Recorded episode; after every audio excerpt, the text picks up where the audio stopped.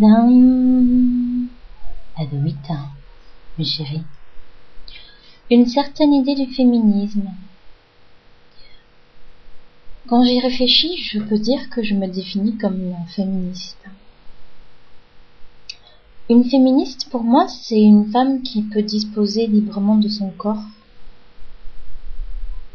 Une femme libre. Une femme libre, c'est une femme qui peut décider de coucher avec un garçon ou de ne pas coucher avec un garçon. Une femme libre, c'est une femme qui assume ses actes. Être féministe, c'est le fait de pouvoir décider de prendre un moyen de contraception ou pas. Être féministe, c'est le fait de décider de se marier ou non. Être féministe, c'est le fait d'avoir le choix en tant que femme de faire ou de ne pas faire quelque chose. C'est surtout ne pas se faire dicter les lois par ses parents, sa famille, ses amis, son concubin, son compagnon, son mari. C'est un petit peu tout ça, être féministe. Être féministe, c'est se battre. Pour moi, être féministe, c'est se battre pour la cause des femmes. C'est pas se battre pour la cause des hommes.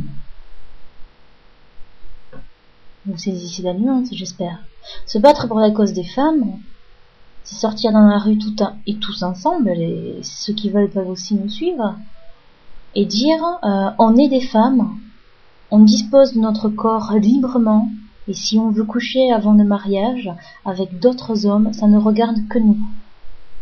C'est ça être féministe, se battre pour la cause des femmes une féministe qui se bat pour la cause des hommes, c'est-à-dire une féministe qui va dire Yeah, je suis féministe, je suis pour mon corps, tu peux coucher, mais surtout, il va falloir que tu la fermes et que tu le dises à personne que t'as couché, et je vais t'aider pour que tout le monde pense que t'es vierge.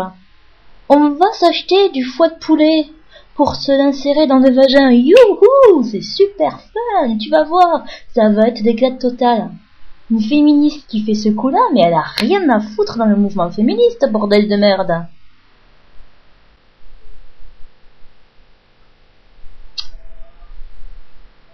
Donc, en guise de conclusion, je dirais que on peut très bien être femme, se dire féministe et être une conne finie. Et comme disait ma grand-mère, il faut tourner sept fois sa langue dans sa bouche avant de dire des bêtises.